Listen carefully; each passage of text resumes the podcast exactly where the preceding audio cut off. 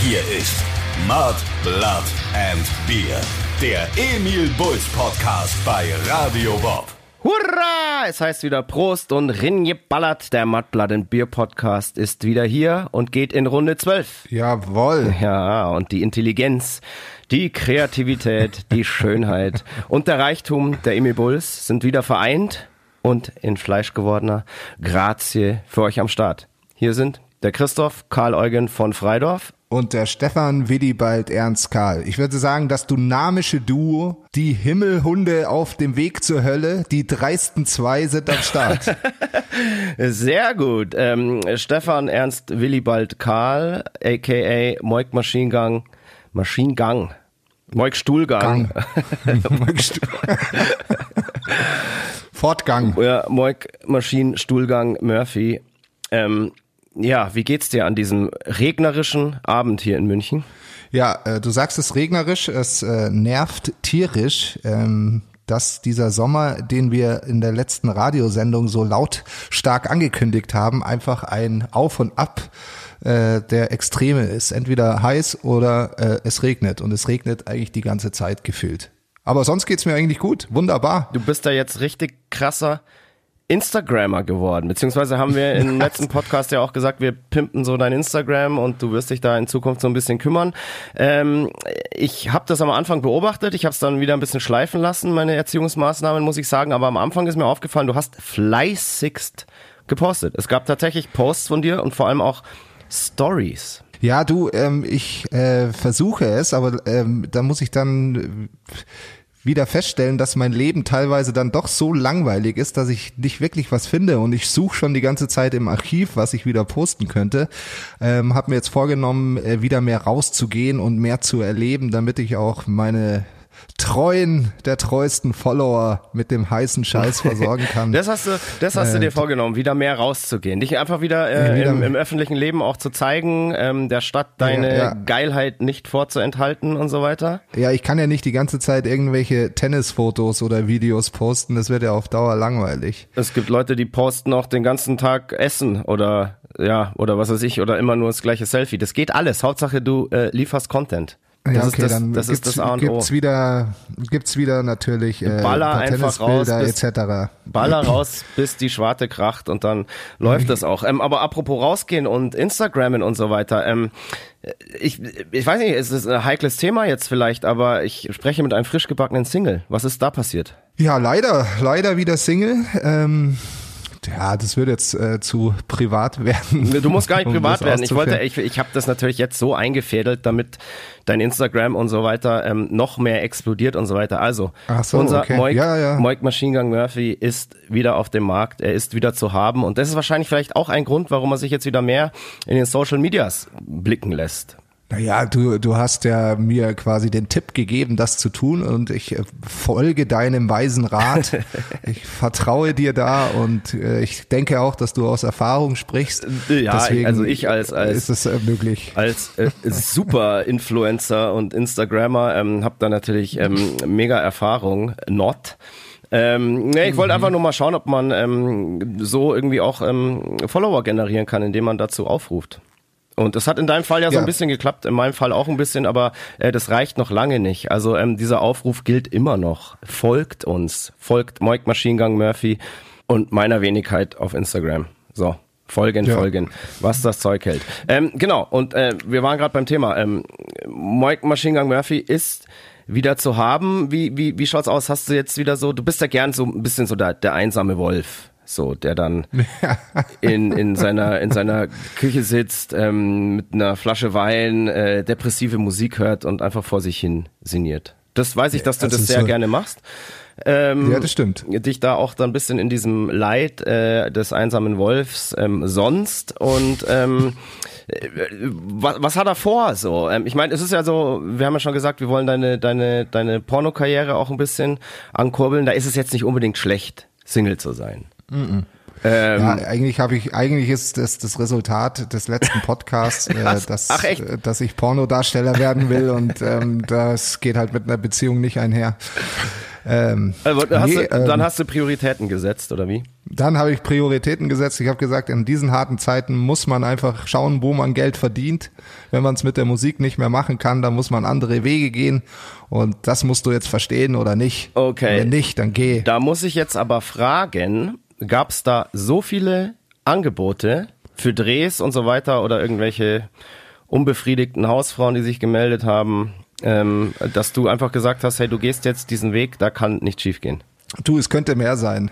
Könnte mehr sein, aber es sind. Es Also ich bin, bin noch lang nicht ausgelastet. Okay, sehr gut. Ähm, Ja, ja. Wie ist es? Ähm, bist du so ein, so ein, bist du ein Tinder-Fuchs eigentlich oder eher nicht? Nee, eher nicht. Eher nicht. Äh, Okay, okay. Nee, weil sonst hätte ich. ich. Ich, ich habe das mal vor ein paar Jahren gemacht, das äh, belastet mich zu sehr. Ich habe da keine Erfahrung, deshalb wollte ich fragen, ähm, jetzt, falls du ähm, auf Tinder wärst, hätten wir eine Rubrik aufmachen können, ähm, Tindern in Corona-Zeiten. Ich habe, ich hab, glaube ich, noch ein Profil, aber das ist von, wie gesagt, von ein paar Jahren. Ähm, aber aktiv bin ich da eigentlich nicht. Okay. Also wie gesagt, es, bel es belastet mich dieser Druck dann immer, wenn man so ein Match hat, dann zu schreiben und so. Und ah, das äh, mache ich nicht mehr. Ja, aber jetzt, aber genug zu mir. Was hast du so getrieben? Boah, was habe ich getrieben? Ich habe eigentlich gar nicht viel getrieben. Ich habe anfangs ähm, dein Instagram-Verhalten beobachtet, dann wurde mir das irgendwann ein bisschen zu langweilig. Dann habe ich tatsächlich ähm, wieder angefangen, ja, ein bisschen zu arbeiten, wieder ein bisschen Musik zu machen und so weiter, weil so die, die Phase der, ähm, der kreativen Pause und so weiter, die, der, die ist bei mir erschöpft und ähm, ich habe jetzt wieder Bock anzugreifen und mache hier und da so ein bisschen Du was. bist ja fleißig. Ich meine, ich, ich wurde vom Arbeiten abgehalten. Du hast mir so ein abartig geiles Computerspiel geliehen. Ich dreh durch, ich dreh durch. Bin froh, dass es regnet ab und zu, ohne Scheiß. Ja, der kleine Moek spielt gerade Red Dead Redemption 2. Ähm, äh, deshalb hat er eh gerade überhaupt keine Zeit für Frauen, denke ich mal. Ja, und eigentlich auch nicht für den Podcast. Ich muss sofort wieder an. Ja, Wo an bist du denn gerade? Ja, daheim, im Wohnzimmer. Ja, bei, in Wie dem immer. Spiel. Ach so, äh, ich äh, bin gerade an Tuberkulose erkrankt. Oh, da bist du aber aber schon relativ weit für die kurze Zeit, in der du das Spiel jetzt hast. Ich sage ja, Samstag war scheiß Wetter, da habe ich viel gespielt. Alter, du bist ja krass. Ja gut, aber du warst schon, wenn du mal gezockt hast, dann hast du immer krass reingezockt. Ja, da kann ich nicht aufhören. Ich will immer um zwölf ins Bett gehen und es wird immer halb vier. Es ist, ist echt äh, schrecklich. aber, es ist echt, es aber es ist echt ein geiles Spiel. Also es ist unfassbar. Ja, hat mir auch mega getaugt, fand ich super. War auch, glaube ich, das mehr oder weniger erste Spiel, das ich in der Corona-Phase, glaube ich, durchgezockt habe. Ich habe es letztes Jahr mal angefangen, als es rauskam, aber dann irgendwie hatte ich keine Zeit mehr und habe es jetzt auch durchgezockt und fand es wirklich, wirklich super, richtig geil. Richtig dann geil. hast du ja noch ein, hast du ja noch ein bisschen zu tun. Ähm, was habe ich ansonsten gemacht? Ich war am Wochenende, Freitag und Sonntag war ich mal wieder auf ähm, sogenannten Abstandskonzerten. Und zwar haben ähm, Lonely Spring und Tenside im Backstage gespielt. Und dank der hohen Nachfrage ähm, wurde, ja, die dürfen ja nur 100 Leute da reinlassen, ähm, gab es dann am Sonntag nochmal eine Zusatzshow, die habe ich mir auch nochmal reingezogen. Und das war sehr geil, War weil die das auch ausverkauft? ich glaube nicht ganz, aber so fast. Also ich denke insgesamt an beiden Abenden waren dann so vielleicht 160, 170 Leute dann da. Schnitt. Manche auch zweimal, äh, so wie ich. Und ne, es war sehr schön, weil es sind ja beides, also sowohl Lonely Spring als auch Tenside Bands, ähm, bei denen ich ja Produzent spielen durfte. Und das ist immer wieder schön, dann zu hören und zu sehen, was die Jungs da so auf die Bretter legen. Und ähm, ja, weil, da hört man dann auch die Sachen, die man selber vielleicht auch kreiert hat und so. Es ist sehr, sehr, sehr schön. War schön und haben sie beide geil gemacht. War auch, ähm, äh, war im Backstage-Werk und ähm, natürlich bei 100 Leuten ist das ja nicht annähernd voll.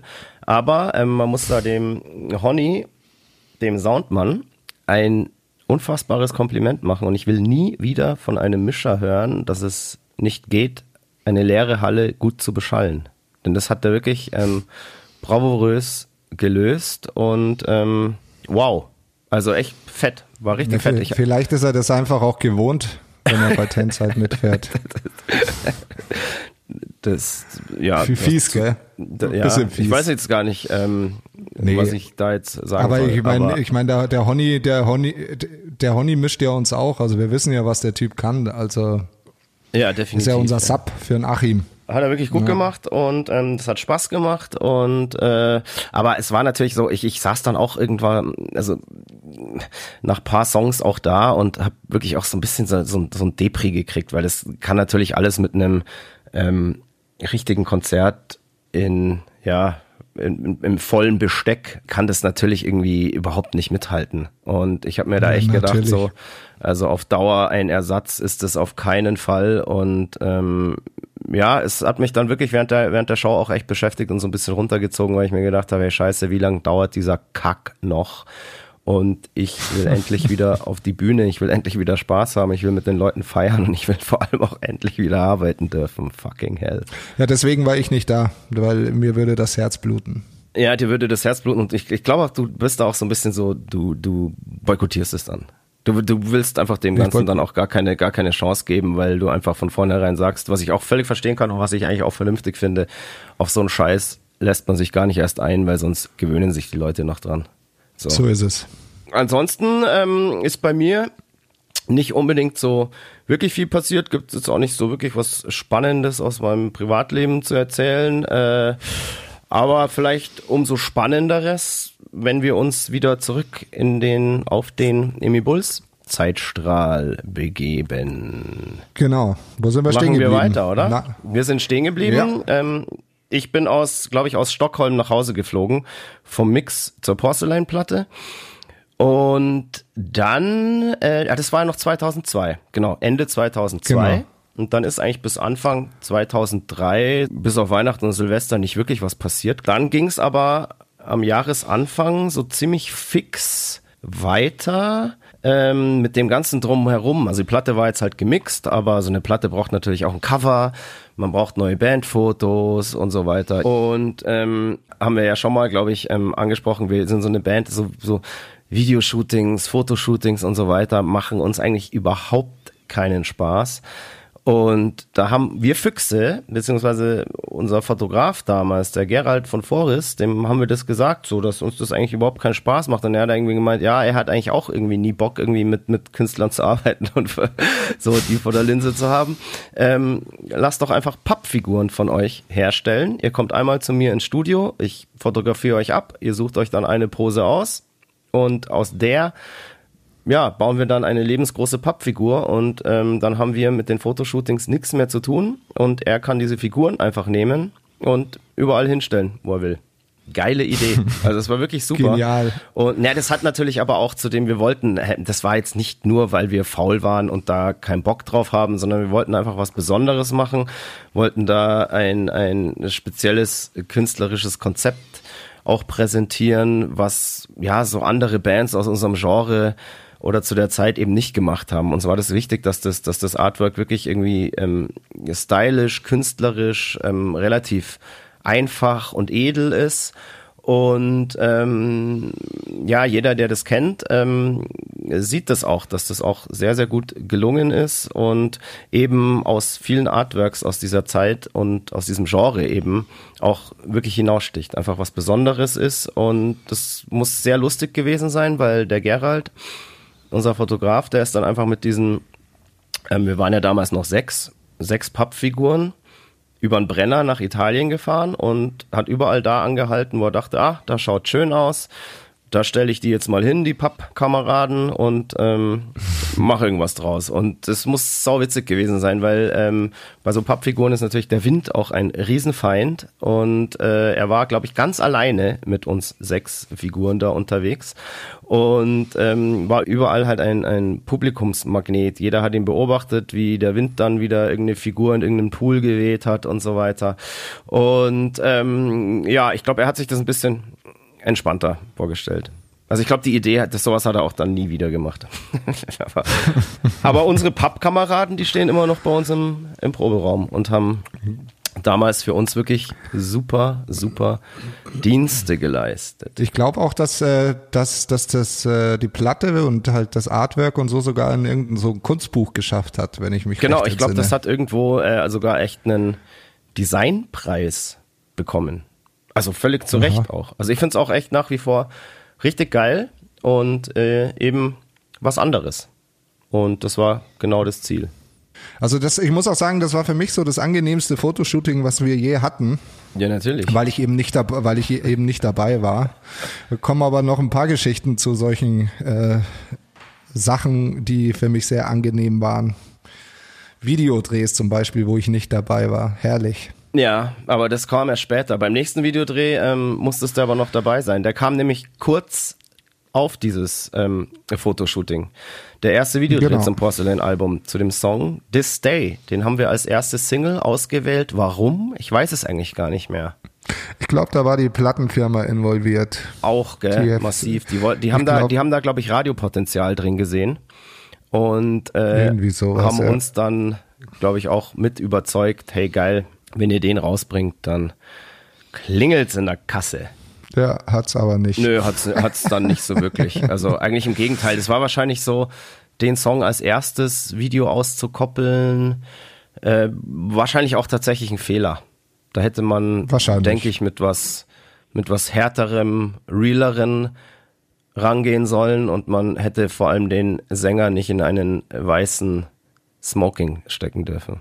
Das war auch, ich glaube, das hat ganz viele Fans irgendwie völlig verwirrt, was wir da auf einmal. Hatte die auch so komische Anzüge an oder wir war nur schwarze. ich das? Ihr hattet schwarze? Nee, wir, okay. hatten, wir hatten schwarze. Das weiß ich gar nicht mehr. Ich weiß noch, wir haben das Video ähm, im St. Pauli Hamburg. Theater in Hamburg gedreht. Genau. Das ist da direkt neben der Davidswache.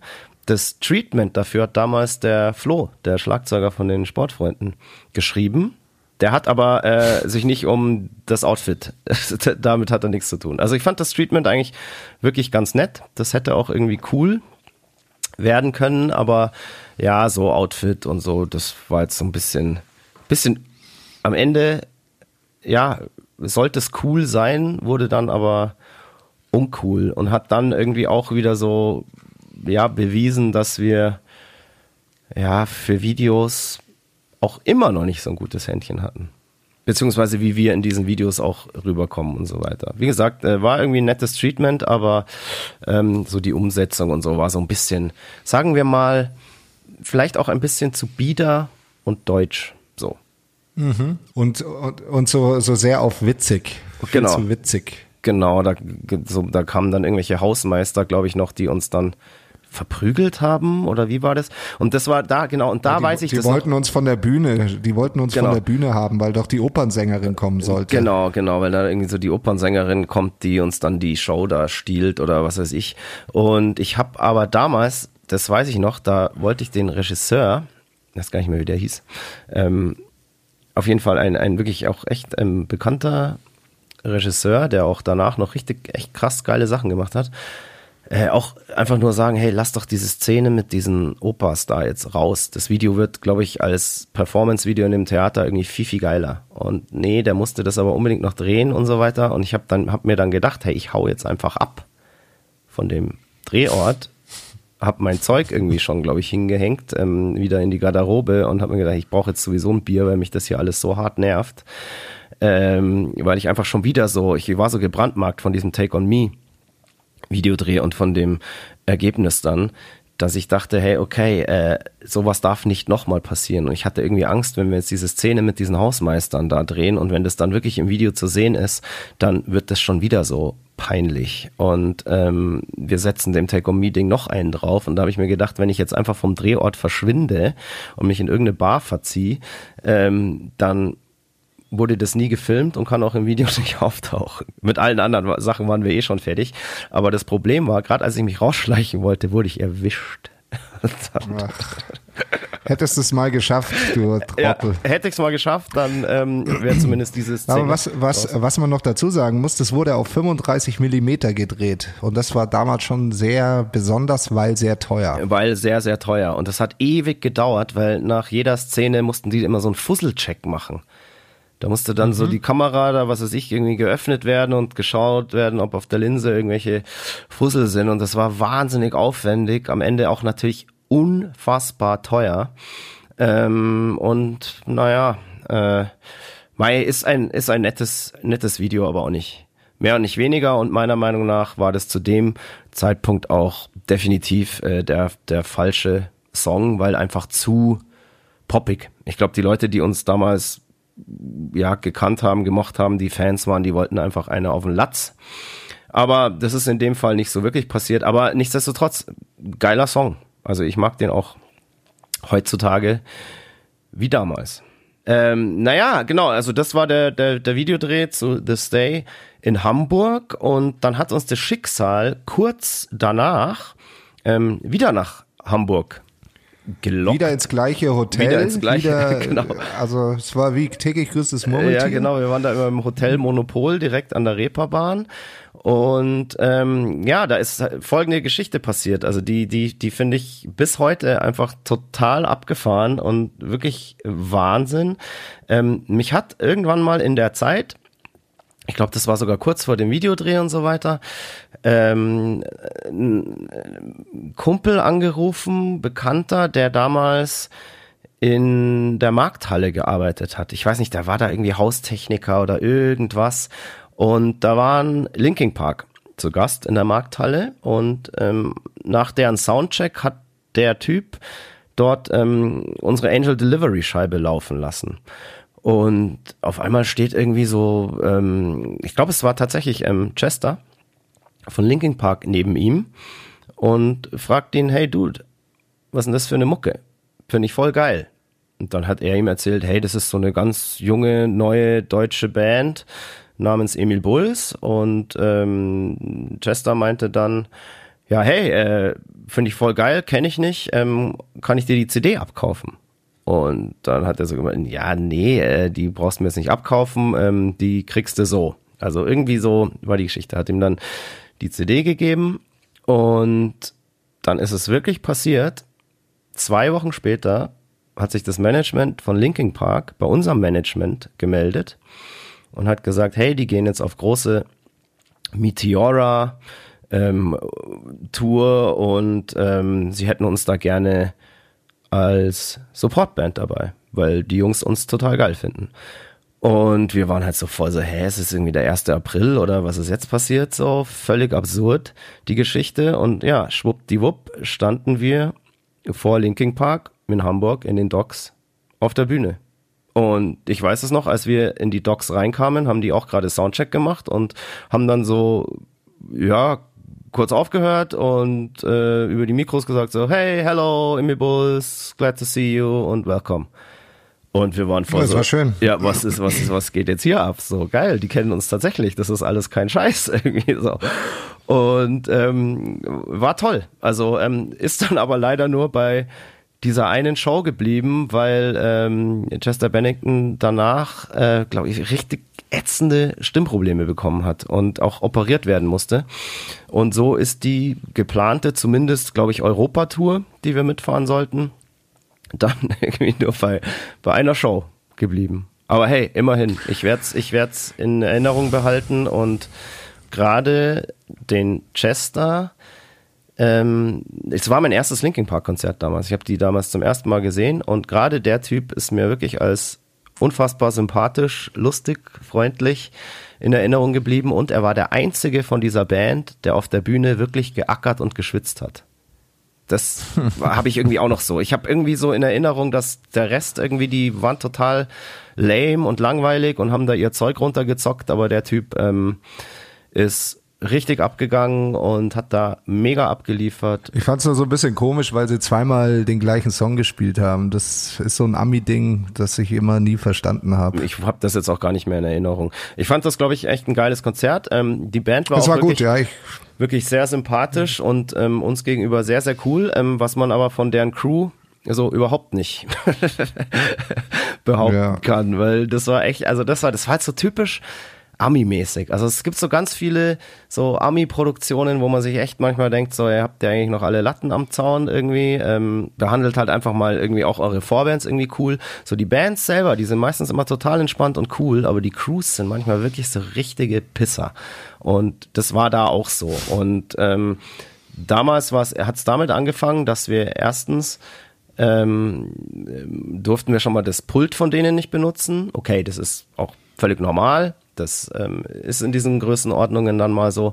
Aber unser Pult, was wir dann selber mitbringen mussten, ein Mischpult, ähm, wurde mit der ihren Pult gekoppelt, sodass der Soundmann von denen immer Zugriff auf den Masterfader hatte und äh, der unser Mischer hat dann erzählt, der hat einfach kontinuierlich während unserer Show immer leiser gemacht, einfach because he can. Und das ist halt mhm. einfach eine totale krasse Arschlochaktion. So. Einfach so. Ja, das ging. Es, es war da ja auch so, wir, wir durften dann auf die Bühne zehn Minuten bevor Doors waren, also Doors, Doors Einlass. Einlass, genau, sehr gut. Genau. Ähm, und äh, durften anfangen aufzubauen, mussten aber auch zehn Minuten nach Einlass anfangen zu spielen. Und ja. das ist äh, äh, sehr wenig Zeit, um alles aufzubauen und im Idealfall auch noch alles äh, zu checken. Ja, ja. Ähm, also ob, ob alle so Signale nach draußen ankommen etc. Und ähm, das war dann schon eine ganz komische Hauruck-Aktion und, und dann was auch noch, was mich auch noch so ein bisschen genervt hat, ist, dass wir unsere T-Shirts ähm, nur für den Preis äh, verkaufen durften wie Linking Park. Und ich glaube, bei denen hat ein T-Shirt 40 Euro gekostet und bei genau. uns halt 20. Und ähm, das hat das Management untersagt. Genau, also wir hätten unsere äh, T-Shirts dann auch für 40 Euro oder 35 Euro oder sowas verkaufen müssen. Und da haben wir gesagt, na, leckt uns am Arsch. Ähm, und wir haben die dann, glaube ich, nach der Show draußen einfach aus dem Pappkarton auf der Straße verkauft vor den Docks auf der Reeperbahn. Irgendwie so haben wir das gelöst, ja. So, ja. Naja, war ein bisschen aber, schade. Aber es war ein cooler Abend. Das war ein mega war guter Abend. Gut. Und ich weiß auch noch, weißt du, da hatten die doch auch so einen, so einen Bühnenzerberus, so einen, so einen Stageman, der ja, dann so aufgepasst hat, dass wir da ja nichts von Linking Park irgendwie anfassen oder sowas. Wo ich mir auch dachte, so, oida, äh, also ich bin alt genug und ähm, was soll ich da jetzt anfangen? Soll ich jetzt irgendwas klauen? Oder das war so ein bisschen so drüber. Aber mein Gott, die kannten uns halt auch nicht und es war die erste Show mit denen zusammen. Die erste und auch leider dann, ja, letzte. Vielleicht wollten die einfach mal nur zeigen, wo der Hammer hängt und ähm, ja, dann haben sie ja gesehen, wir haben uns gut benommen. Dann wären sie wahrscheinlich bei der zweiten oder bei folgenden Shows beziehungsweise bei der ganzen Tour, die vielleicht irgendwann mal dann stattgefunden hätte, zusammen, auch cool geworden. Wer weiß. Ja, man muss auch sagen, das war ja wirklich dann eine langwierige Sache, weil ich, soweit ich weiß, ist auch aufgrund dieser Stimmbandprobleme dann der Rock im Rock am Ring, ja, ja. Rock im Park Auftritt äh, ausgefallen. Ich glaube, der Aber typ, da kommen wir ja noch dazu. Ich glaube, der war, der war da wirklich fast ein halbes Jahr oder so war der out of order. Mhm. Ähm, der arme ja. Kerl. Also das, das äh, habe ich zum Glück selber noch nie erlebt, so eine OP, aber ähm, ich wünsche es keinem. ähm, ja, also, Mai, Chester, wir werden dich alle nie vergessen. Du warst ganz, ganz toll zu uns. Vielen, vielen Dank dafür und was immer du auch gerade machst. Hab Spaß dabei. Mhm. Ja, warte mal, wo machen wir denn weiter? Naja, wir sind ja dann, wir sind ja dann ähm, kurz nach nach äh, dieser Support-Geschichte ähm, haben wir äh, vier Italien-Shows. Genau, wir haben uns gespielt. gedacht, hey, wenn wenn schon die Europatour mit Linking Park jetzt nicht klappt, weil der äh, Typ keine Stimme mehr hat, machen wir unsere eigene Europatour und sind nach Italien gefahren. Wo, war, wo, war, ja. wo waren wir denn da überhaupt überall? Ja, also wir, wir äh, äh, wissen es ja nicht genau. Also ich weiß, dass wir in Livorno angefangen haben. Das ist im ähm, genau. Mittelmeer, genau. äh, auf der gleichen Höhe wie Florenz. Mhm. Und da, da sind wir am Tag vor der ersten Show hingefahren und da, äh, das werde ich nie vergessen und haben in so einem winzigen Laden so die, glaube ich, die geilste Pizza gegessen, die ich je gegessen habe und so aus so winzigen Gläsern so Tafelwein getrunken und oh, es war einfach herrlich. Das war der erste und dann sind wir, glaube ich, weiter. Dann am nächsten Tag haben wir uns so ein bisschen die Stadt angeschaut und äh, und haben da dann die erste Show gehabt. Ja. Ach krass, es war gar nicht am ersten Tag gleich die Show, das weiß ich gar nicht mehr. Nee, nee, nee, wir sind relativ spät, wir sind glaube ich erst um 10 oder so dann in unsere Hotel, Schräg, Schräg Unterkunft gekommen und sind dann eben noch äh, los, um was zu futtern. Und da saßen wir dann ein bisschen länger. Ah. Weil es so ich erinnere mich, war. Ich erinnere mich wieder, stimmt, da hast du recht. Ich glaube, wir wollten dann ja, ja. noch in der Nacht einen Fernseher aus dem Fenster schmeißen, haben uns aber nicht getraut. Ja, ich muss ja zugeben, ich hatte damals meine PlayStation 2 dabei und habe die ganze Zeit Golf gespielt. Ach so. Ja, deshalb haben ja. wir den Fernseher nicht rausgeschmissen, weil du. Äh, genau, weil ich brauchte äh, den Fernseher. Ja, genau. Das ist ja bitte nicht, bitte nicht. Ja, ja. Und auf jeden Fall, wir sind dann, äh, haben wir halt am nächsten Tag dieses Konzert gespielt und mit einer Vorband für alle vier Italien-Shows. Envision hießen die, oder? Envision. Envision? Envision, ja. Ja, Envision. ja. Und die, also ich fand die damals total cool, weil die haben am Ende immer Machine Head gecovert und das Ja. fand ich immer Da will die haben das die haben die auch echt gut, und das haben die aber auch echt gut gemacht. Also, ja, aber das war auch ansonsten war das eine coole Band und ähm, das waren auch echt super witzige Typen. Ja, fand ich auch. Wie ging's denn dann weiter? Wir sind, ich, ich weiß noch, ich habe es auf Fotos gesehen. Es gibt tatsächlich Fotos von uns, von der Band und dem schiefen Turm von Pisa. Was haben wir in Pisa ja, genau, gemacht? wir sind dann, äh, ja, wir sind dann auf dem Weg nach, also als wir die erste Show gespielt haben, äh, am nächsten Tag sind wir dann auf dem Weg nach Florenz, wo die zweite Show war, eben kurz nach Pisa gefahren und haben gesagt, komm, lass mal den Turm anschauen, wenn wir schon da sind und vielleicht auch noch was essen. Und haben, haben dann natürlich lustige äh, Bilder mit einem schiefen Turm gemacht. ähm, vielleicht postest du ja welche dazu. Vielleicht. Ähm, und, und sind dann natürlich in so die härteste Touristenfalle äh, getappt und äh, am zwei Tage Boah. davor habe ich die beste Ja. beste Pizza meines Lebens Boah, gegessen das und war so zwei ehrenlos. Tage Das später war so ehrenlos. In, Ja. in Pisa die schlechteste Pizza meines Lebens gegessen. Definitiv, Ja. ich auch. Boah, das war so krass und es war so abartig teuer. so richtig, also so, Ja, ja. so boah, ja, boah, ich sag ja, scheiße. das war die Touristenfalle schlechthin und wir Mhm. sind reingelatscht. Ähm, naja, aber ich, ich habe dann gesagt, muss ich nach Italien fahren, um eine beschissene Pizza zu essen? Ja, Okay, ja, scheinbar schon. scheinbar schon, ja. In diesem Fall schon, ja. Ja, und auf jeden Fall sind wir, haben wir dann in äh, Florenz gespielt, in einer riesigen Halle. Ich glaube, das war so eine Skatehalle oder Mhm. so. Und äh, die Italiener sind ja echt ein liebes und vor allem kulinarisch aufgewecktes Völkchen, aber mit dem Englischen ist es bei denen nicht so weit. Also wir hatten da, da waren schon ein paar Leute dann und die fanden uns, glaube ich, auch gut, aber es war immer diese Sprachbarriere dann äh, nach der Show auf der Party und so. Also es fand ich sehr kompliziert, sich mit denen zu unterhalten. Aber einen Moik Machine Gun Murphy, den versteht man auch, Ja. wenn er nicht redet. Naja. Auf jeden Fall, da war die, die dritte Show, äh, ist ja so, dass wir beide keine Ahnung haben mehr. Da- Bei dir weiß ich's war. warum, bei mir weiß ich's nicht, wo das war, wie die Stadt hieß. Ja. Wir haben vorhin uns echt den Kopf darüber Ich zerbrochen keine Ahnung. Also es war, Brainstorm. es war Äh, definitiv, Also, es war irgendwo im Landesinneren, es war nicht am Meer, das weiß ich. Aber ansonsten, ich, war, ich weiß noch, wie der Club aussah. Ich weiß noch, wie die Bühne aussah. Und ich weiß auch Das noch, weiß ich auch. dass ich ähm, lustigerweise bei dieser Show zum ersten Mal mit In-Ear-Monitoring gespielt habe. Weil ich habe mich damals ähm, bei der Show mit Linkin Park zusammen in Hamburg in den Docks da so ein paar Wochen vorher. Ähm, die hatten alle so in ihr Monitoring und dann habe ich mir gedacht, boah, wenn die das haben, ähm, dann muss ich das jetzt auch mal ausprobieren, weil das kann ja nur geil sein.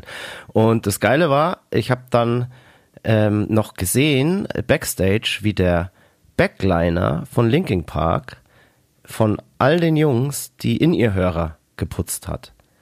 Und da habe ich mir gedacht, ja geil, wenn man einen Backliner hat, was wir ja haben, dann muss ich die Dinger nicht mal mehr selber putzen. ja, Pustekuchen. Äh, ich habe ich hab die immer selber Pustekuchen, äh, putzt die du hat, noch die, selber. Die hat mir nie jemand geputzt, noch nie. Aber bei Linkin Park, ähm, da wurden die, da wurden die geputzt. Ähm, das fand ich sehr beeindruckend. Dann habe ich mir gedacht, okay, wenn Linkin Park in ihr haben, dann will ich das jetzt auch ausprobieren. Ähm, ich habe mich davor schon da so ein bisschen eingelesen gehabt und war mir aber nicht sicher, hatte noch so ein bisschen, ja, so ein bisschen Hemmungen, weil es kostet ja auch ein bisschen was und ob man dann damit zurechtkommt und so, das, das, das, es hatten damals so hier in Deutschland nicht so viel Bands so Erfahrung damit. Ähm, und ich habe das dann einfach mal ausprobiert und das war die Show dort, wo wir nicht mehr wissen, wo es war. Irgendwo in Italien, im Niemandsland. Äh, meine erste Show mit In-Ear-Hörern. Und die war fürchterlich. Nein, das war, das war ähm, überhaupt nicht dramatisch. Ähm, das habe ich jetzt auch mit einem Augenzwinkern gemeint. Ähm, das war voll geil, weil ich habe die In-Ear-Hörer danach nie wieder weggelegt. Es hat dann zwar noch jahrelang gedauert, bis ich den Rest der Band davon überzeugen konnte, auch mit In-Ear zu spielen, aber ähm, ich glaube für euch äh, heutzutage auch nicht mehr vorstellbar, ohne die Teile zu spielen. ja, also ich find's super. Also ihr Bands da draußen. Wir sollen ja auch immer Tipps geben für Bands. Ähm, also in ihr ist einfach tatsächlich der Shit und ihr schont dabei noch euer Gehör. Absolut. Vor allem, wir, wir proben ja auch so. Und ähm, es ist äh, zehnmal angenehmer, so zu proben, als ähm, wie früher, wenn man alles äh, so laut gemacht hat, dass man Schlagzeug nicht mehr hören muss. Genau, und wenn ihr euch ähm, entscheidet dafür, den Weg, den In-Ear-Weg zu gehen, dann kauft euch natürlich Hörer von Vision Ears. ähm, genau, wir sind Ja, bei dieser Vision Show. Meine, ähm, also meine erste Show mit In-Ear-Hörern. Die fand ich total super, hat voll geil geklappt und das musste natürlich gefeiert werden. Mike, du bist, glaube ich, direkt nach der Show ins Hotel. Der Rest der Band ist aber noch da Ja, ich musste, ich geblieben. musste ja Playstation spielen.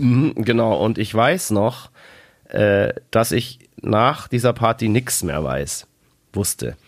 Weil ich wollte Ja, einen, Weil du einen tasmanischen Donnergurgler ja, getrunken hast. genau, und ich wollte einen, mir einen Gin Tonic bestellen. Aus irgendeinem Grund wollte ich einen Gin Tonic. Keine Ahnung, ich habe aber davor noch nie in meinem Leben einen Gin Tonic getrunken und wusste auch überhaupt nicht wirklich, was das ist.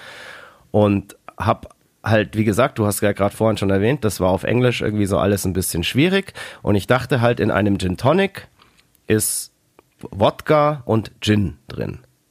Und dann bin ich an die Bar und habe versucht, der Bardame halt zu erklären, dass ich halt ein halbes Glas, also ein halb Liter Glas mit Hälfte Wodka, Hälfte Gin will.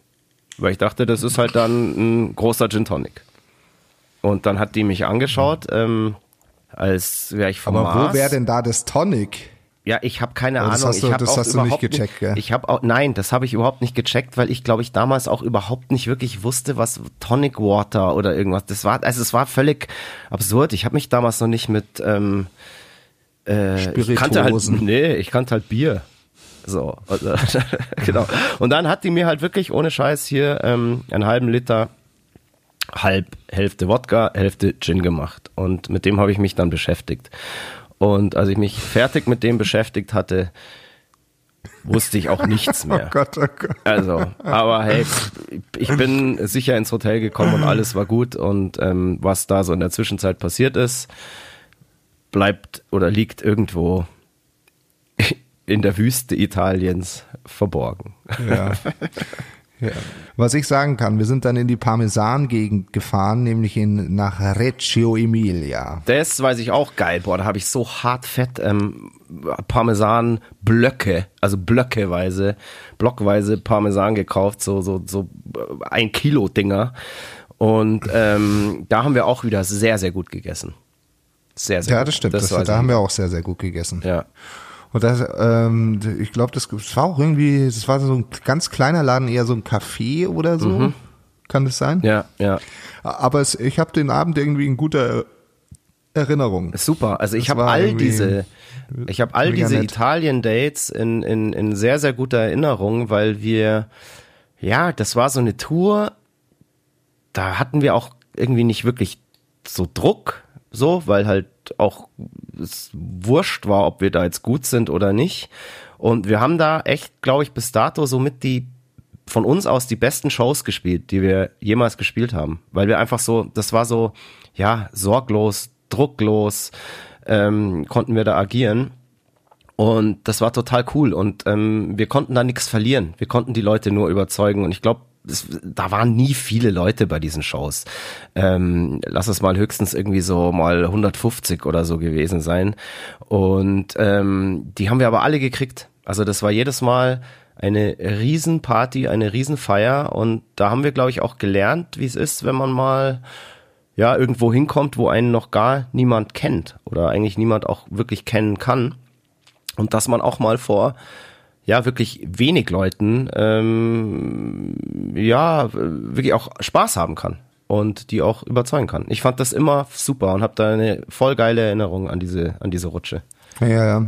Ich muss dazu sagen, das mit vor wenig Leuten spielen, das kommt äh, immer mal wieder vor, leider. Ja, wir haben auch definitiv auch in Deutschland schon vor weniger Leuten gespielt als damals in Italien, wenn ich mich erinnere an, an irgendeine Show mal, das ist auch ewig lang her in, in Klausthal, weißt du das noch? Ja. Da waren Da habe ich ja nicht mitgespielt, da habe ich genau, Merchandise genau. verkauft. Und da waren mehr Leute auf der Bühne als vor der Bühne. Inklusive dem Ja. Barpersonal. ja, Klar, weil das passiert. Herrlich. Das passiert. Nee, das war da nicht so herrlich. Also da fand ich es in Italien geiler. ja, genau. vor allem, weil das Essen gut war. Also Ja, herrlich. Bis auf Das- Pisa war das Essen immer eine Eins mit Stern. Das war wirklich super. Und stell dir mal vor, wir hätten uns damals schon für Wein interessiert, so wie wir das heute tun, wir zwei. Oh, Ja. boah, wären wir steil gegangen. Ja, mit Sicherheit. Aber ich meine, wir haben ja auch guten Wein getrunken, aber wir hatten halt noch keine Wir hatten Ahnung. einfach so keine wirklich. Ahnung davon. Und wenn du gerade sagst, wir haben da in Florenz gespielt, da waren wir ja ganz in der Nähe von vom Enrico Fossi, Fossi. unserem Lieblingswinzer. Fossi. Genau, jetzt wo wir eh schon beim Werbung machen Stimmt. sind. Ja, aber ich mache eh schon Ja. genug Werbung für den, dann kann ich es jetzt auch nochmal sagen. Enrico Fossi, ich- ein Meister des Fachs, wenn es um Rotweine geht. Kannst du dich noch erinnern, was dann an, den- am nächsten Tag passiert ist? Nein, warte mal, was war? Nee. Naja, pass auf. Erst, erstmal mussten wir unsere Tourleiterin, die besoffene Amsel, äh, Die bei Claudi. den Italiener, Stimmt, ja, die ja, bei Claudi der war Sup- da. Oh, die Claudi, ja.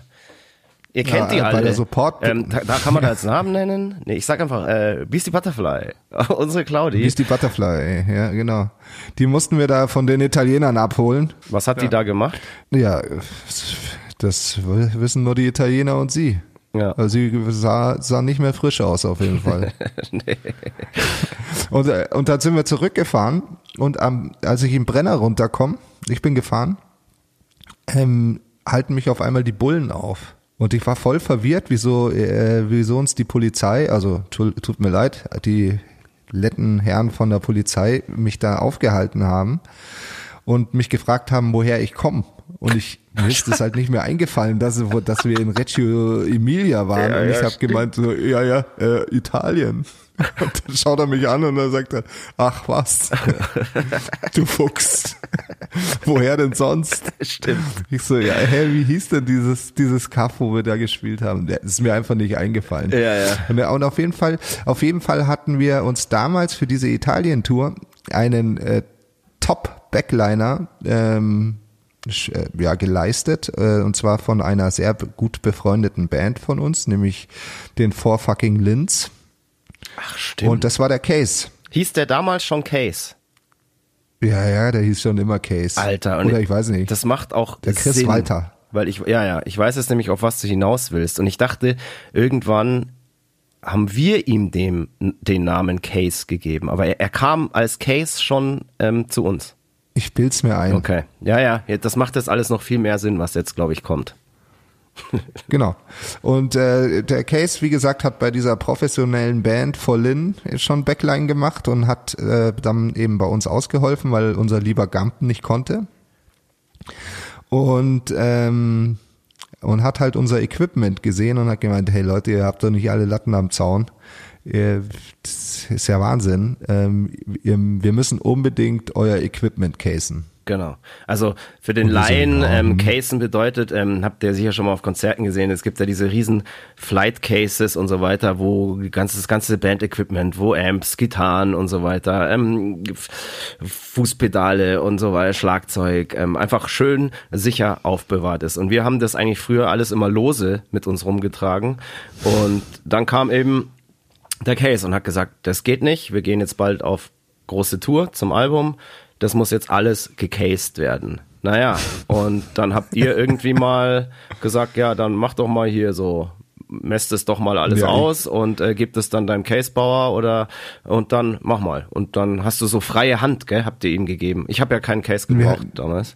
Ich, ich glaube, wir haben ihnen äh, freie Hand gegeben oder haben irgendwelche komischen Vorstellungen gehabt, wie geil und praktisch das äh, wäre, wenn man das so und so baut.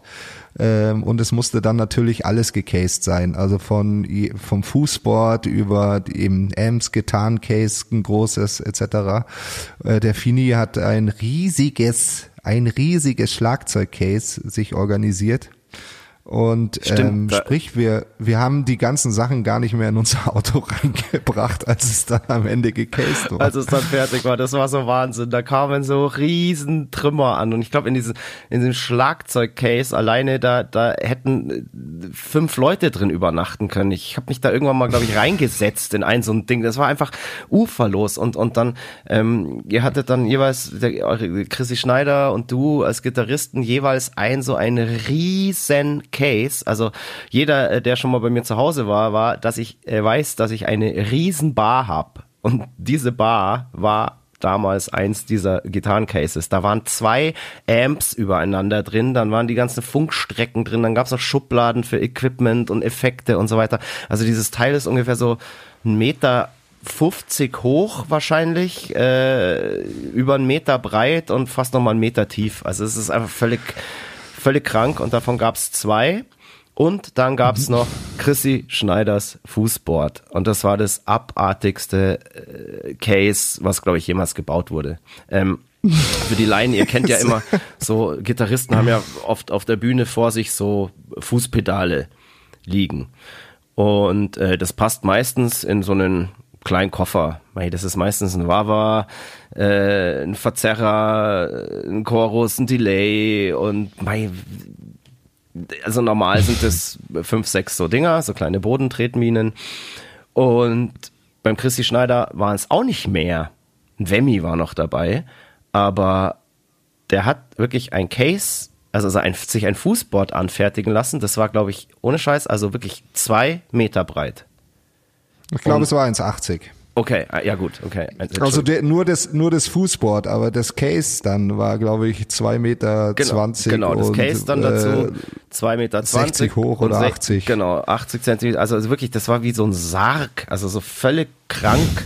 also da hättest zehn Paar Skier reingekriegt wahrscheinlich in dieses Teil. Und es war dann nur für sein Fußboard. Locker. Und ich habe mir neulich auch, äh, habe ich darüber nachgedacht und habe mir dann immer gedacht, so hey, Stell dir immer vor, du hättest damals auch so ein fettes Fußboard gehabt, noch eins so dieser Kategorie, dann hätten wir hätten wir irgendwie echt einen Truck gebraucht, um Shows spielen zu können. Aber nein, Moik, du warst ja immer schon so ein Gitarrist, was ich auch geil an dir finde, der einfach völlig rudimentär da agiert und das einzige, was du mal hattest, war ein Verzerrer Bodentreter, der Jackhammer. Weißt du noch? Genau. Und den hast du, glaube ich, ja, eine Show gespielt und dann hat dich das Teil da vor dir einfach genervt. Und äh, dann ähm, war die Frage, ob Moik und Bodentreter oder Effekte und sowas, die war in dieser Band sowieso gegessen. Der Moik ist einfach ein purer Gitarrist und da wird nichts gekünstelt. Äh, du spielst einfach immer nur mit deinem Amp. Mehr gibt's da nicht. Ich spiele mit meinem Amp und ich sage euch eins, der Ton kommt aus den Fingern. Der Ton kommt aus den Fingern, ja, genau. Für was andere, so für was andere ein Wawa haben, hast du deine Finger. wow, ja, es wow. ist so. Freunde. Ja, ja. Äh, was soll ich sagen? Also der Ton kommt aus den Fingern und wie genau. man anschlägt. Also wenn du, wenn, wenn du, wenn du äh, Probleme mit einem Gitarrensound hast, dann brauchst du gar nicht an deinen Amp rumschrauben, sondern musst dir mal überlegen, wie du was spielst. Genau. Kleiner Tipp. Genau, Moik Machine Gun Murphy. Der Name kommt ja nicht von ungefähr. Und ähm, ja, ich meine aber, äh, dafür hatte Chrissy Schneider ein Fußboard für mindestens fünf Gitarristen. Ja, eben. Der hat es ja, hat es ja kompensiert. Und der Paul hatte ja dann auch ordentliches Case. Ja, ja, so. der Paul, also unser ja Paul, DJ Sam So, der war auch irgendwie so, so ein Equipment-Sammler. Das wurde auch bei dem gefühlt von Show zu Show immer mehr und immer krasser. Aber mich würde mal interessieren, wo, wo Chrissys Fußboard jetzt so ist, weil ich kann mir nicht vorstellen, dass der das jemals verkaufen konnte. Auch wenn er es gewollt das hätte, kauft, weil das also kauft kein Schwanz, weil es einfach viel zu krass ist. Das braucht kein Mensch. Also, also ich glaube auch, dass wenn du alle Bodentreter dieser Welt äh, nehmen würdest und sie auf ein Brett, auf dieses äh, Fußboard nagelst, mhm dass das immer noch nicht voll wäre. Das immer noch nicht voll wäre. Ja, so kann man sich das vorstellen. genau. Äh, vielleicht finde ich auch irgendwo mal ein Bild von dem Drum. Und das war natürlich dann auch auf Tour. Genau, wir sind dann nämlich, ähm, wie war denn das? Wir sind ja dann kurz danach, also als eure Cases dann fertig waren, auch auf die Porcelain Tour gegangen. Das war, die hieß ja, damals. Ja, man muss, weil man muss dazu sagen, also wir haben ja dann nicht nur die Cases abgegradet, als wir gesehen haben, was das für Riesenkisten sind und wir uns gedacht haben, verdammt, wir wollen den Scheiß nicht schleppen, haben wir gesagt, okay, wir brauchen auf jeden Fall einen zweiten Backliner. Mhm. Und ähm, dann ist neben äh, unseren sehr geehrten Herrn Philipp Dreher alias Gümpel alias Gamp ähm, eben haben wir gesagt, Case, du musst jetzt mit auf die Tour, du hast uns die Scheiße eingebrockt, du musst die Scheiße schleppen. das, das war schon mal eine Neuerung, dass wir mit zwei Backlinern gefahren sind. Ich glaube, wir konnten es uns auch nicht leisten. Aber Backliner egal, ist Roadie für die. Roadie, genau. Der, eben der Typ, der die Sachen schleppt und auch mal eine Gitarre stimmt, etc. Und was auch eine Neuheit war, wir haben zum ersten Mal unseren eigenen Lichtmann mitgenommen. Stimmt. Und, und nicht, Und nicht nur, irgendeinen. Nicht, irgendein, nicht irgendeinen Lichtmann, sondern den Crab. Ja. Und jeder, der den Crab schon mal gesehen hat oder kennt, ich, äh, weiß, was das für ein Vogel ist. Es ist einer der begnadetsten Lichtmänner, die es äh, in München gibt oder gab, weil der wohnt nicht mehr hier. Ähm, der hat Licht gemacht für, weiß ich nicht, für alle großen Bands, für Du, der hat Slipknot, mit, der hat mit, mit Head, 13 etc. hier im Feuerwerk angefangen und ist, glaube ich, mit 14 oder so schon mit Sepultura und so weiter auf Tour gegangen, weil die den einfach eingepackt haben. Und der hat irgendwie von ähm, Sepultura über Pantera, Soulfly bis hin zu Slipknot hat der alle gemacht und ist Alles da auch immer gemacht, noch ja. im Game. Judas der, wohnt, Priest. der wohnt mittlerweile in, in den USA drüben. Und ähm, ja, es ist einfach nicht nur am Lichtpult ein Freak, sondern einfach äh, ja, überhaupt. Also einer der krassesten Typen, die mir jemals in meinem Leben über den Weg gelaufen sind. Und das meine ich wirklich zu 100 Prozent positiv. Und ganz, ganz liebe Grüße an den Crab von dieser Stelle. Ich hoffe, Liebe Grüße. dir ja. geht's gut und es läuft alles und man sieht sich ganz, ganz bald wieder. Ähm, ja, also ein, Wahnsinnstyp und genau, der war dann eben mit uns dabei. Das war für uns natürlich einfach der Knaller, dass wir da so, einen- so einen Typen dabei hatten. Genau. Und dann auch noch ein altbekannter, nämlich unser lieber Freund, der Armin Nöth, der wieder den Belastix, den Tu- Tourleiter gespielt hat, der dafür verantwortlich war, dass die Band genügend Bier bekommt. Genau. So. genau. Und ähm, wie gesagt, dieser Crab ist ein unfassbar talentiertes Kerlchen, nicht nur an den Lichtpulten dieser Welt, sondern er kann auch Joints in sämtlichen Varianten bauen und rauchen. Also ich kenne keinen Menschen, der mehr gekifft hat in seinem Leben als dieser Typ. Nee, Also, einen vielleicht. wunderbar. Also dann sind wir auf Tour gefahren und gestartet sind wir in München in der Heimat im Backstage. Genau, Porcelain Days 2003 als Support waren da Sincere dabei und ich glaube eben auch ähm, bei paar Dates Envision, die ähm, Ja, mit mit, denen wir in. Italien schon unterwegs waren. Und, das ist mir vorhin noch eingefallen, der Beatbox Elliot war da dabei. Feedback. Beatbox Elliot. Ja, ich weiß ja, nicht, ob er- stimmt, natürlich. Ja, ja. Natürlich, der hat immer die Pausen-Umbaumusik gemacht, indem er Beatbox gemacht hat. Genau, Ach, genau. Gott, auch ganz, ganz liebe cool Grüße. Damals. Ganz liebe Grüße an den Eliot, ein geiler Typ. Ich hoffe, ihr erinnert euch noch alle, die damals auf der Tour dabei waren. Mega gut, was der da so abgefeuert hat immer. Und ja, so die Tour ging dann los. Wann war denn das? Das war Anfang April. Also, 17.04.2003. mit- Mitte April bis in Mai ging die dann rein. Und da war das Seltsame, wir haben diese Tour gespielt, bevor die Platte rauskam.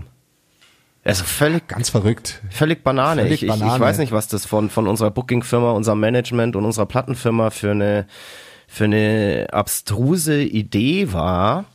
Ähm, ich meine, es ist ja heutzutage auch immer noch normal, dass man vielleicht vor Release ähm, mal so ein paar Daten spielt in kleineren Clubs und so weiter. Aber so die komplette Haupttour vor den Album-Release zu legen, ist schon echt sehr, sehr weird. Ähm, und ich kann es mir echt gar nicht mehr erklären, warum das so passiert ist und was das für einen Sinn hatte. Aber hey, wir haben es irgendwie, wir haben es ja mit uns machen lassen. Also sind wir, sind wir selber, sind wir selber schuld. Ja, aber man muss auch dazu sagen, wir wussten es nicht besser. Ja, ja, klar. Also wenn, wenn mir das heute jemand sagen würde, würde ich sagen, ja, vergiss es. Wir müssen ja schauen, dass bei uns die Zahlen stimmen und es ist definitiv so, wenn du vor einem Release von einem Album auf Tour geht, dass weniger Leute kommen, als wenn du nach dem Release auf Tour gehst. Ja. Es sei denn, die Platte Das ist so ist- richtig scheiße. Vielleicht haben die ja gedacht, oh, die Platte ist so scheiße, wir schicken die Band lieber vor dem Release auf Tour, damit ähm, dass die Leute halt nicht schnallen und sich halt denken, okay, äh, wird schon. Vielleicht war das der Hintergrund. Sie haben es uns einfach Nee, nicht gesagt. Ich glaube einfach, ich, ich glaube einfach, dass durch die Umstrukturierung und äh, bei dem Label, wo wir waren, da eh schon viel im Argen war und dass sich da einfach keiner wirklich Gedanken gemacht hat und ähm, ja, wir wurden da einfach ja verheizt, muss man sagen. Ja, das haben wir gar nicht erzählt, gell? Weil wir haben ja die Platte noch bei, bei Island Universal aufgenommen und Genau, produziert erste- und gemixt und so weiter. Und irgendwann dann, glaube ich, in der Promophase davor, äh, vielleicht jetzt auch genau zu der Zeit, wo wir gerade sind, wurde uns dann erzählt oder wurde das Department Island von Universal platt gemacht und wir wurden sozusagen zwangsübergesiedelt zu dem Department Motor Music. Was eigentlich genau. am Anfang erstmal gar nicht so, so scheiße klang, weil Motor damals so ein bisschen so das, das, der hippe Zweig von Universal war. Aber es hat sich am Ende dann rausgestellt, dass das gar nicht gut war, weil natürlich alle Leute, die uns gesigned haben, die uns die für uns gearbeitet haben, ähm, ja, die waren halt einfach nicht mehr da. Und ähm, da war halt dann einfach kein Herzblut mehr. Wir wurden dann halt in einem A&R aufs Auge gedrückt, äh, ja, der sich gerade um ganz andere Themen gekümmert hat und die er geil fand. Und ja, da waren wir so ein bisschen für ihn wahrscheinlich halt so das fünfte, fünfte Rad am Wagen und das hat den dann irgendwie nicht mehr interessiert, aber dazu kommen wir in einem späteren Podcast noch. Stimmt, aber Moik hast du recht, ja. Da gab es eine ganz große Umstrukturierung in dieser Phase und deswegen vielleicht auch dieser komische Release. Wahrscheinlich hätte ich denk's mir gerade so, die Tour war wahrscheinlich schon gebucht und hätte nach dem Release sein sollen. Dann kam aber die Umstrukturierung genau. und dann wurde der Release nach hinten geschoben, aber die Tour war halt gebucht und wir haben dann gesagt so, hey mein Gott, ähm, spielen wir sie halt. Weil wir müssen ja die neuen Cases ausprobieren. ja, so wird's gewesen sein. Und ich muss auch sagen, die neuen Cases haben sich gut bewährt. Also ich meine, wir durften damals noch in Clubs spielen, wo man auch ein paar Treppen hochladen äh, musste und so. und äh, die armen Backliner kann ich nur sagen. Ja, vor allem, ich meine, damals waren der Großteil der Bühnen, auf denen wir gespielt haben, oder die Clubs, in denen wir gespielt haben, ähm, auch nicht so groß. Also das hat sich damals so bewegt. Jetzt, wenn ich mal zurück an diese Tour denke, ähm, Hamburg, Logo zum Beispiel. Ähm, da ist die ja, Bühne Laden, jetzt nicht so winzig. groß, dass sich der Gitarrist da ein 1,80 Meter breites Fußboard leisten kann. Also es war echt einfach dann so völlig, äh, also unser Equipment war für, für diese komplette, für die Clubs eigentlich völlig überdimensioniert und musste dann teilweise irgendwie in irgendwelche Backstage-Räume noch ausgelagert werden oder auf Toiletten oder sonstige Garderoben. Ähm, aber hey, Mai, wir hatten pimpiges und geiles Equipment und es war so gut gecased, dass einfach nichts mehr passieren konnte. Und ähm, ja, wie gesagt, das geile, genau so das geile ja. Case, was der Moik damals hatte, fungiert jetzt in meiner Bude daheim als die schönste und tollste Bar der Welt. Also Hauptsache mein Alkohol ist sicher gesichert. Ja. Absolut. Ja, weil wir gerade über die Tour reden. Ähm, ich, ähm, die war auch wieder, wir hatten immer noch ähm, den Jägermeister Band Support, wie ähm, zu Angel Delivery Zeiten. Nur haben die damals abgegradet, gell? Da gab es jetzt einen Doppeldeckerbus. Ja. Und das war Wahnsinn. Das war zum ersten Mal Doppeldecker. Ja, so, der wow, war richtig geil. Und den ab? hatten wir ja die komplette Tour und dann glaube ich auch noch die komplette Festivalsaison, also wirklich richtig lang. Und der hat uns überall hingefahren und es war natürlich auch wieder ein Abgesandter von Jägermeister dabei, der sich da um alles gekümmert hat und ja, was wir da so getrieben haben, das war eigentlich dann das gleiche wie auf der Angel Delivery Tour, was wir euch ja schon erzählt haben. Also hört euch den Podcast von damals an. Ähm, wir erinnern uns an nicht viel von dieser Tour, ähm, aber so ein paar Dinger gibt's noch, weil ich gerade schon über Hamburg Logo geredet habe. Ähm, Logo war ja damals, wenn wir in Hamburg gespielt haben, eigentlich so unser Haus- und Hofclub, gell?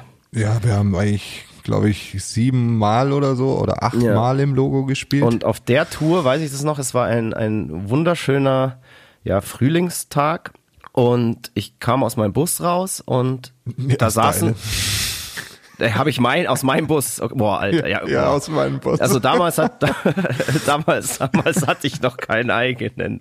Heute ist es an. Oh, oh Scheiße, das war oh oh oh, oh okay. Nee, ich ja, kam aus unserem Bus ja. raus und da saßen schon die ersten beiden in so in so in so geilen Camping Klappstühlen. Also die waren damals irgendwie, ich hatte so einen vorher noch nie gesehen. Das waren so, also heutzutage hat die jeder auch auf Festivals immer dabei. Das sind diese klassischen Klappstühle, so stoffmäßig, die du halt so zusammenklappst, die links und rechts einen Bierhalter haben und äh, dann steckst die irgendwie in so eine Tüte in einem Stück. Und dann war das so, die fand halt jeder so geil, dass jeder nach und nach die Straße runtergegangen ist zu dem Geschäft, wo es die gab. Und ich glaube, so die komplette Band und Crew hat sich an diesem Tag so einen Stuhl gekauft. Und irgendwann saßen ja, alle, alle irgendwie vorm Logo in diesen, in diesen Klappstühlen. Ich habe meinen übrigens immer noch. Und ähm, haben da das Leben genossen. Und ich weiß noch, der Crab, eben unser Lichtmann, der hat einfach jeder Frau, die da auf dem Radl vorbeigefahren ist oder äh, vorbeigekommen ist zu Fuß, whatever, auf dem Skateboard, keine Ahnung, einfach immer nur, hey Baby, hast du was zu Hast kiffen? du was zu kiffen? hinterhergerufen. Und das war so, ich weiß nicht, der Crab ist halt dann einfach so ein Typ, Das war ein sehr, sehr einprägsam auf jeden Fall, diese, dieses Erlebnis. äh, dem man das dann auch überhaupt nicht, das, das kommt bei dem nicht unsympathisch oder blöd rüber, sondern ich würde da echt sagen, ein Drittel der Mädels ist da wirklich dann stehen geblieben, hat sich auch überhaupt nicht belästigt gefühlt oder irgendwas, hat gesagt, ich habe leider nichts zu kiffen, aber äh, hier ist eine Zigarette oder sowas. Also das war Mhm. total krass, weil der irgendwie so eine Ausstrahlung hat, dass man dem einfach, äh, ja, dem muss man was schenken. jeder andere hätte sich, Oh, ja. jeder andere hätte sich eine eingefangen, aber äh, nicht der Crab. Dann gab es auf dieser Tour, glaube ich, noch Sankt Wendel. St. dem- Wendel mal wieder. Ja, das war im, im Rahmen der Tour ein Festival.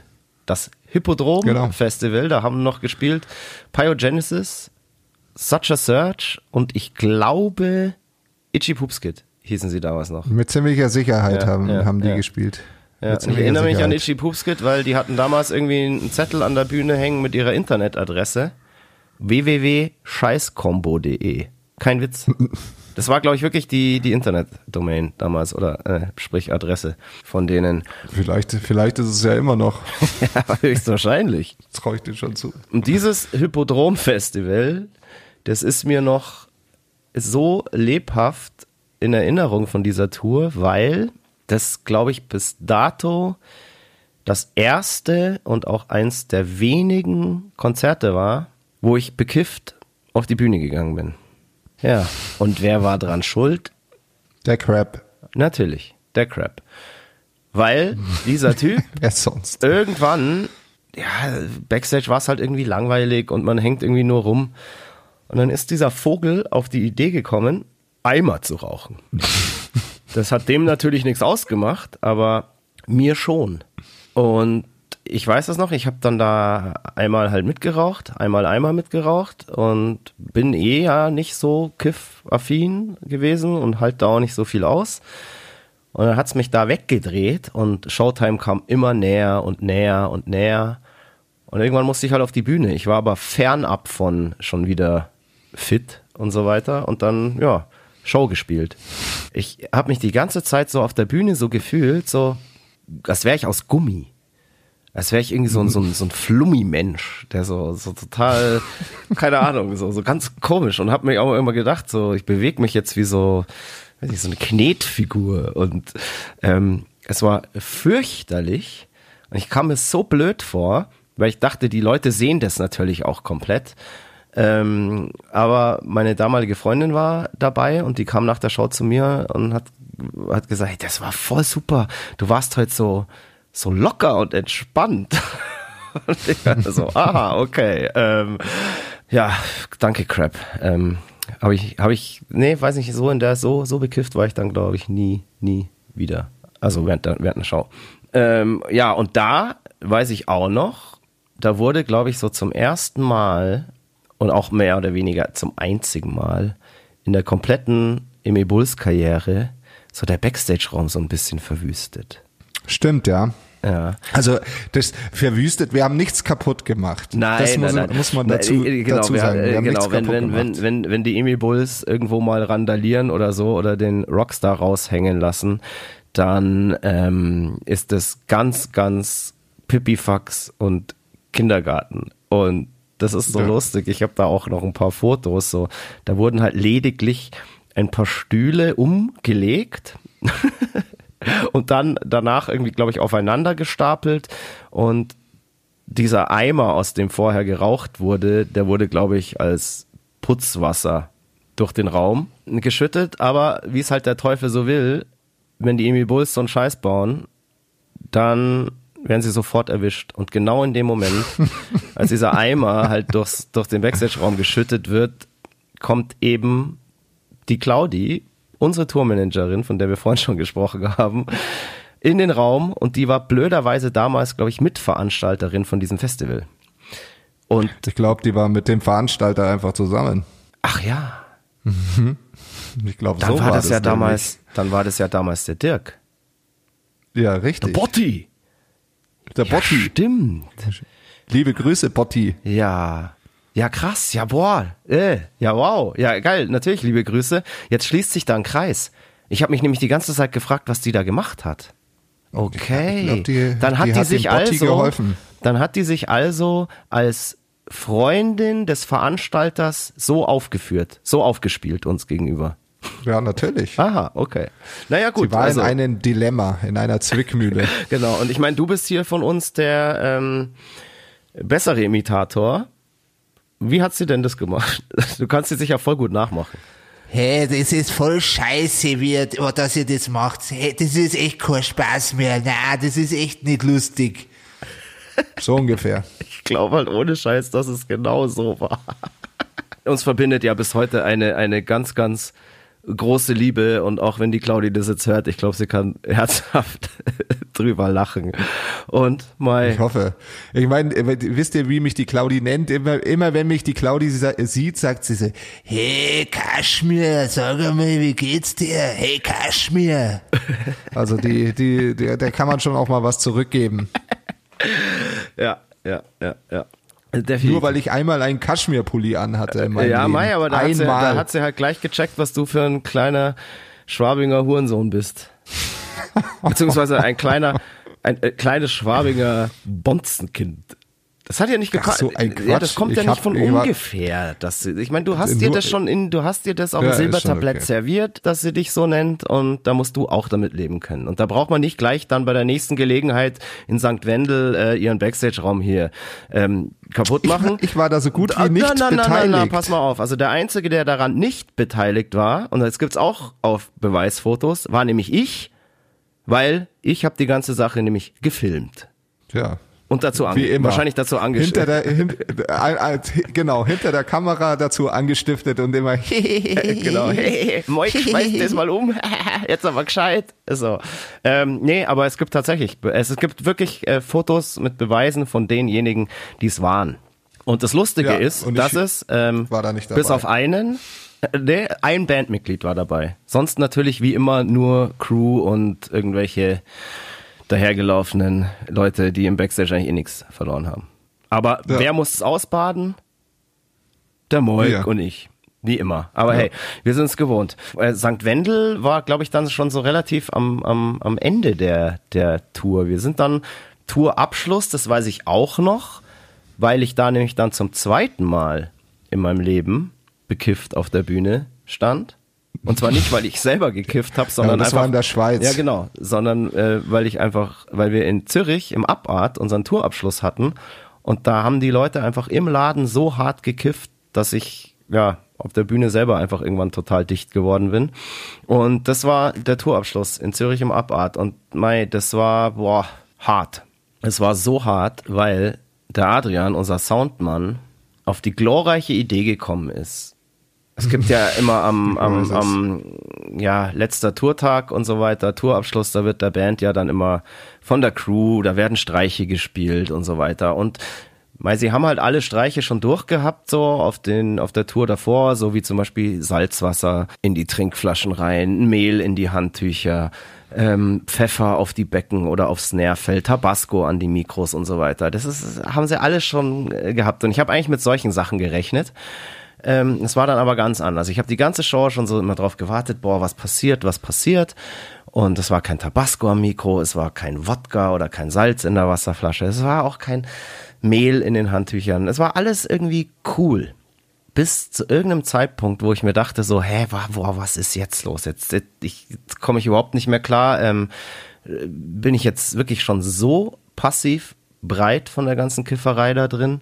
Äh, oder, oder bin ich gerade, ich weiß es nicht. Ich habe einfach nicht mehr, mein Hirn war einfach völlig aus und hat nichts mehr geschnallt, weil der Adrian sich gedacht hat, aha, ja geil, Christoph, ah, sehr gut, er spielt jetzt mit in ihr. Ha, jetzt wird er schauen, ne? Und dann hat er, hat er mir übers In-Ear von CD immer andere Songs von uns gespielt, als wir gerade live spielen sollten.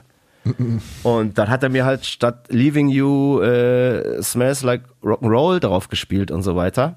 Und ich habe halt nicht mehr gecheckt, was los ist, weil mit dieser Dreistigkeit und dieser Idee habe ich einfach nicht gerechnet. Und das hat mich. Hast du nicht mit gerechnet? Nee, und das hat mich einfach völlig gefickt. Und das hat dann ein paar Mal halt während dieser Show gemacht, immer wieder so Einspieler von anderen Songs als die, die wir gerade gespielt haben. Und das war, das war einfach die Hölle. Und äh, da war ja dann das, was, im, was sie mit dem Fini gemacht haben, das war ja harmlos. Da haben sie, glaube ich, dann beim letzten Song einfach angefangen, ähm, langsam das Schlagzeug Schlagzeug abzubauen. abzubauen, bis am Ende vom Song halt einfach nur noch die Snare da stand oder so. Ja. ja. Und das Krasse ist so, das Fiese ist, das hat ja jeder mitbekommen, aber das, was bei mir abgeht und dass ich dadurch halt voll verkack und so, das hat ja keiner gecheckt, weil ihr das ja nicht hören kon Nö. konntet. Und ihr habt wahrscheinlich gedacht, so, ey, was ist mit dem los? Was ist denn der für ein Problem? Nee, wir haben dich ja nicht äh, auf dem Monitor gehabt. Das war dann der Tourabschluss der Porcelain Days in Zürich. Und In Zürich. ich würde sagen, weil wir sind jetzt eh, wenn wir jetzt eh schon in Zürich sind, dann bleiben wir auch in Zürich und kiffen uns jetzt gescheit einen rein und machen hier mal Feierabend, oder? Mach mal Weil, Feierabend. ja, wir haben jetzt, wir haben jetzt glaube ich, genug gelabert für heute und äh, die Leute ähm, sollen sich ja auch noch auf die weiteren Stories des Jahr 2003 freuen, denn im Jahr 2003 war unfassbar viel los. Da kommt noch wirklich einiges auf euch und uns zu und ähm, ja, wir sagen Tschüss, bis zum nächsten Mal. Ich hoffe, wir hören uns in zwei Wochen wieder. Wann kommt denn der nächste Podcast, Mike? Das kann ich dir natürlich genau sagen, Ja. wann der kommt. Der kommt am 31. August. Am 31. August gibt's dann die Folge 13 des Mud Blood and Beer Podcasts von den Emil Bulls, exklusiv bei Radio Bob. Und äh, wenn wir eh schon beim Werbung machen sind, wann ist denn unsere nächste Radiosendung eigentlich? Das kannst du mir doch sicher auch genau Die sagen. nächste Radiosendung ist am 7. Äh, August. 7.8. die Emil Bulls Rock Show bei Radio Bob und ähm, ist jetzt immer freitags. Wir waren früher ja samstags, aber haben seit der letzten Sendung einen neuen Sendeplatz und das hat hervorragend ähm, funktioniert. Wir haben super Feedback gekriegt. Wir freuen uns, dass ihr die Sendung hört, dass ihr die Sendung abfeiert, dass so viel ja, Hörerresonanz kommt und wir freuen uns auf die nächste Show und auf den nächsten Podcast. Ich hoffe, wir konnten euch wieder Genau. ein bisschen, ja, wie soll ich sagen, ein, ein, die Zeit ein bisschen versüßen und wir sagen einfach Tschüss, bis zum nächsten Mal, bleibt sauber, bleibt gesund. Der Christoph Karl Eugen von Freidorf Und der Stefan Willibald Ernst Karl. sagen leise Servus mit einer Träne im Knopfloch. Geht's jetzt in den Feierabend. Liebe Leute, fire, Fire, fuck, fuck you. Bis dann. Tschüss. Ciao. Das war Mud, Blood and Beer, der Emil Bulls Podcast bei Radio Bob. Mehr davon jederzeit auf radiobob.de und in der MyBob App für euer Smartphone. Radio Bob, Deutschlands Rockradio.